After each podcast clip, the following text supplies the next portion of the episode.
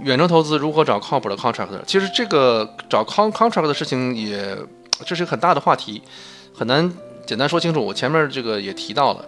呃，找找 contractor 有的时候是一种，我觉得可能一个是吧，你自身的知识就是你懂多少；第二个呢，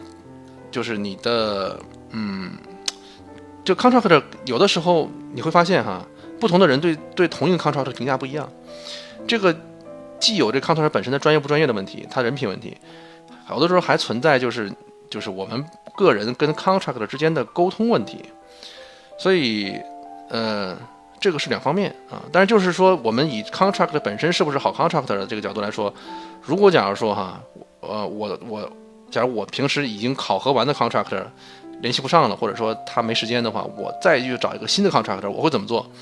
我会更倾向于。去看网上的 review 啊，比如说 Google 的 review，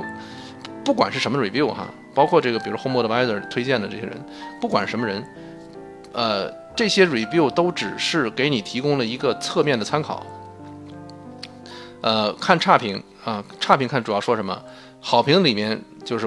我刚才讲的一个物美一个价廉，它具不具备这样的因素？那些什么人很 nice 什么的这些东西不要看，因为没有用。就是我们我们又不是找找老找老婆找老公哈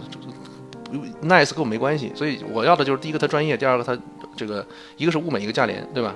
？nice 跟我没有关系。所以呢，就是在评论里边，包括对所有的这个专业性质的工工作的评论都是一样的，一定要把 nice 因素去掉啊，就是。因为我们不买他 nice 啊，我们请他来工作的话，不是为了让我们愉快的，我们就是要把活干了。所以呢，我觉得只要是注意这一点的话，能够去更能更好的能够去区分这些人。还有一个呢，就是说，呃，商人都是求利的，对吧？我我我们现在说的虚了一点，商人求利，但是求利的同时呢，他如果让他利益最大化，啊，有的商人他会认为把客户这个服务好了，他的利益可以最大化。所以实际上就是我们在商人求利的这个这个大前提下，我们找到那些把别人对他的 review、别人对他的评价、他自己的 reputation，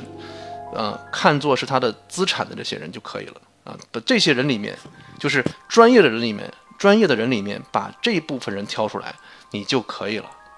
呃，就是你的这个 review，你的对他的评价，在他看来是一笔资产。你看看怎么通过面试能够把这个事儿证实了，这个事儿能证实，那这个人就可以用，因为只要他是这样的人，他就不会去做的太离谱，而且他会有意的去讨好你，因为就是你会给他一个好的评价，这件事情的价值可能要比他比你那个呃从你这多赚的一笔钱一笔要更有用啊，对他来说要更有价值，所以这个呢。呃，就是在搞找 contract 的时候，我觉得是要很就是注意的一点。然后呢，还有一个就是我们个人的心态，不要呃不能够怎么说呢？呃，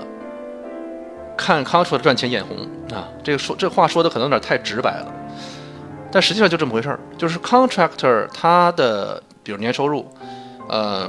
如果假如说他他一个人哈带一个小小小的一个队伍的话，一个小的小的一个包工头，嗯，他一年就是赚个十五万二十万，这个是人家该赚的这个钱。啊，这个是应得的，真的，因为什么呢？他付出了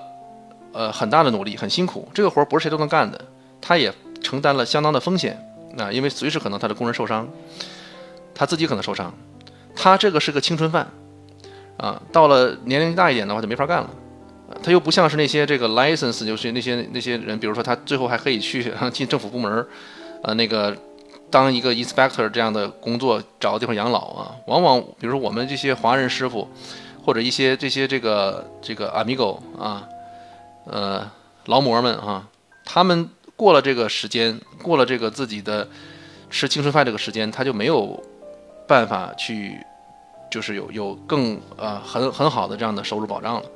所以呢，就是就这么几年时间，十十几二十年的时间啊，他能够干，所以他付出了这么大的辛苦，呃，那么大的努力，呃，人家一年如果能赚个十五万二十万块钱啊，我说包工头啊，不是说底下干活的，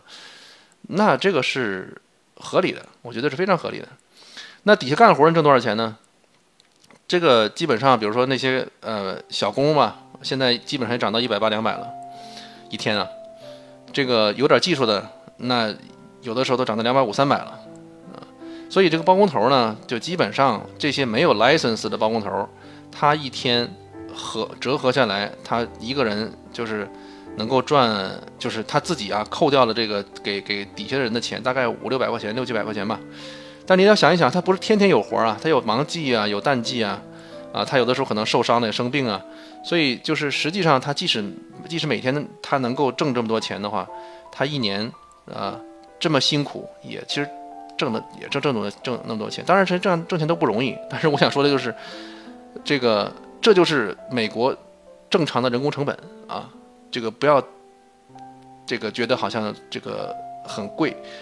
真正的贵贵在哪儿呢？贵在你选错路了，就是你选错，你选错了东，选错了思路了，不该做的做了，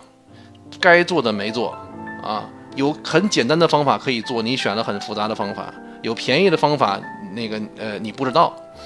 这个是真正费钱的啊。如果你的思路正确，其他的东西你就大可以的用专业的人去弄，其实风险和成本照样可控。